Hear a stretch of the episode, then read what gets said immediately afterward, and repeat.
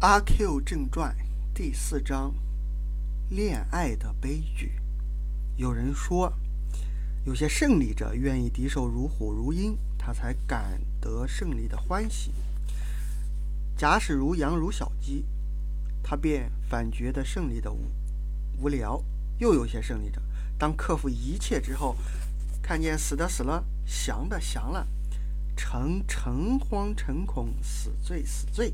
他于是没有了敌人，没有了对手，没有了朋友，只有自己在上一个孤零零、凄凉寂寞，便反而感到了胜利的悲哀。然而我们的阿 Q 却没有这样法，他是永远得意的。这或者也是中国精神文明冠于全球的一个证据了。看呐，他飘飘然的，似乎要飞去了。然而这一次的胜利却有时，他有些异样。他飘飘然地飞了大半天，飘进吐谷祠，照例应该躺下便打鼾。谁知道这一晚，他很不容易合眼。他觉得自己的大拇指和第二指有点古怪，仿佛比平常滑腻一些。不知道是小尼姑的脸上有一点滑腻的东西粘在她的纸上，还是她的指头在小尼姑脸上磨得滑腻了。段子绝孙的阿 Q，阿 Q 的耳朵里又听到这句话，他想不错，应该有一个女人。断子绝孙便没有人供一碗饭，应该有一个女人。夫不孝有三，无后为大。而若熬之鬼内耳，也是一件人生的大哀。所以他那思想，其实是样样合于圣经闲传的。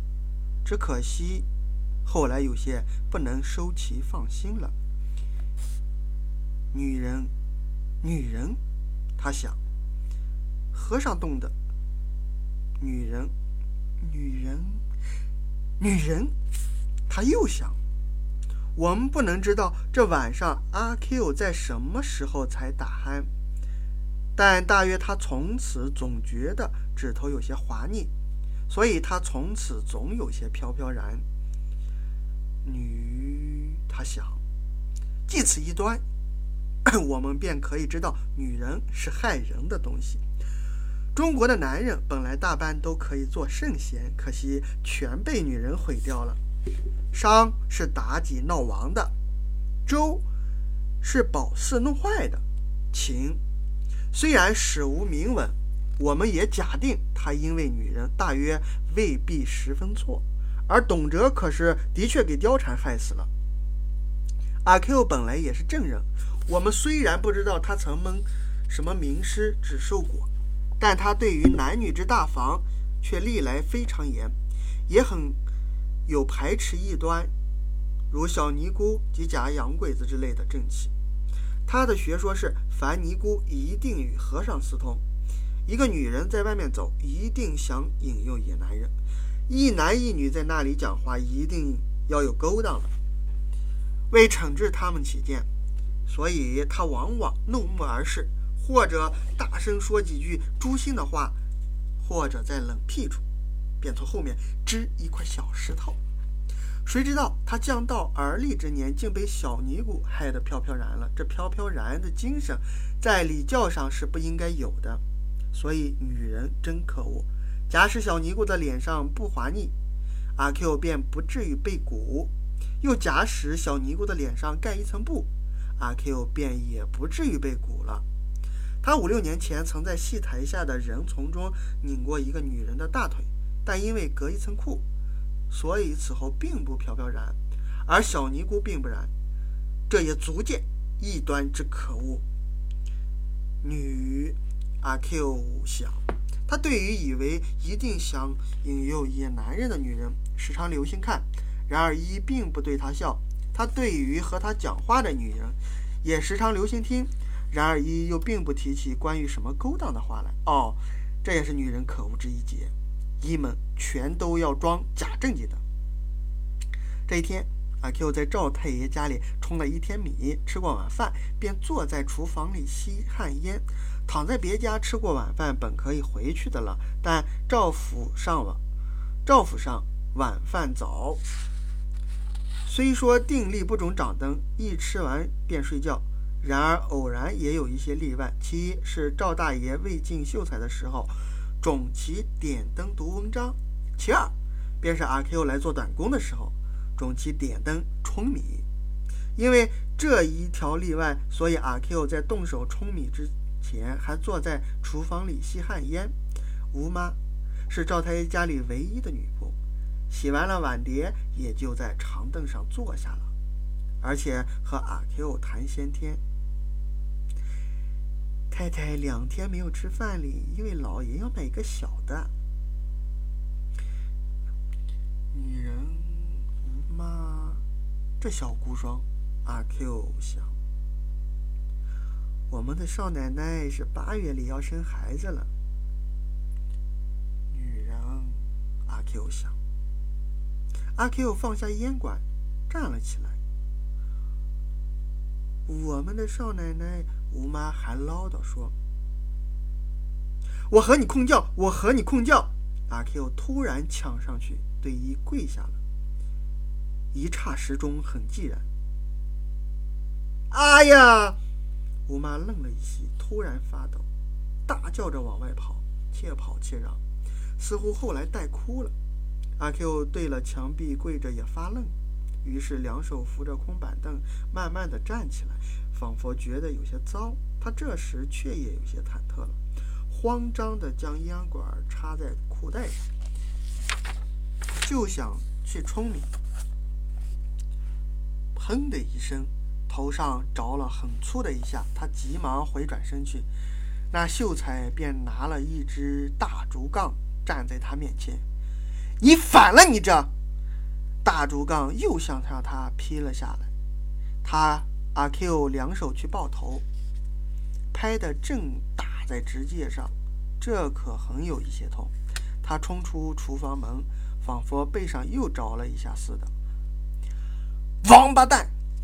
啊，秀才在后面用了官话这样骂。阿 Q 蹦入冲米场，一个人站着，还觉得直头痛。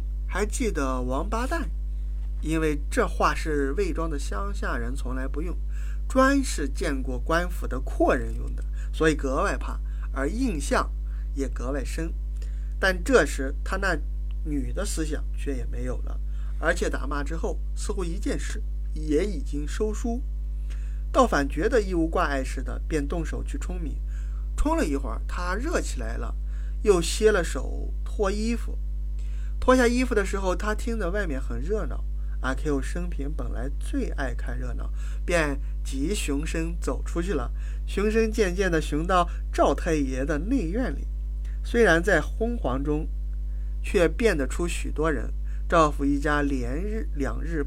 一连两日不吃饭的太太也在内，还有坚壁的奏七嫂，真正本家的赵白眼、赵思成。少奶奶正拖着吴妈走出下房来，一面说：“你到外面来，不要躲在自己房里想。谁不知道你正经，短见是万万寻不得的。”周七嫂也从旁说，吴妈只是哭，加些话却不甚听得分明。阿 Q 想。哼有趣，这小姑孀不知道闹着什么玩意儿。他想打听，走进赵思成的身边，这时猛然间看见赵大爷向他奔来，而且手里捏着一只大竹杠。他看见这一支大竹杠，便猛然间悟到自己曾经被打，和这一场热闹似乎有点相关。他翻身便走，想逃回冲米场，不图这支竹杠。阻了他的去路，于是他又翻身便走，自然而然地走出后门。不多功夫，已经已在土谷祠内了。阿 Q 坐了一会儿，皮肤有些起酥，他觉得冷了，因为虽在春季，而夜间颇有余寒，尚不宜赤膊。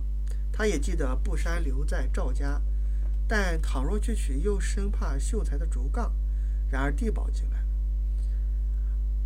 阿 Q，你的妈妈的，你连赵家的佣人都调戏起来，简直是造反，害得我晚上没有睡觉睡。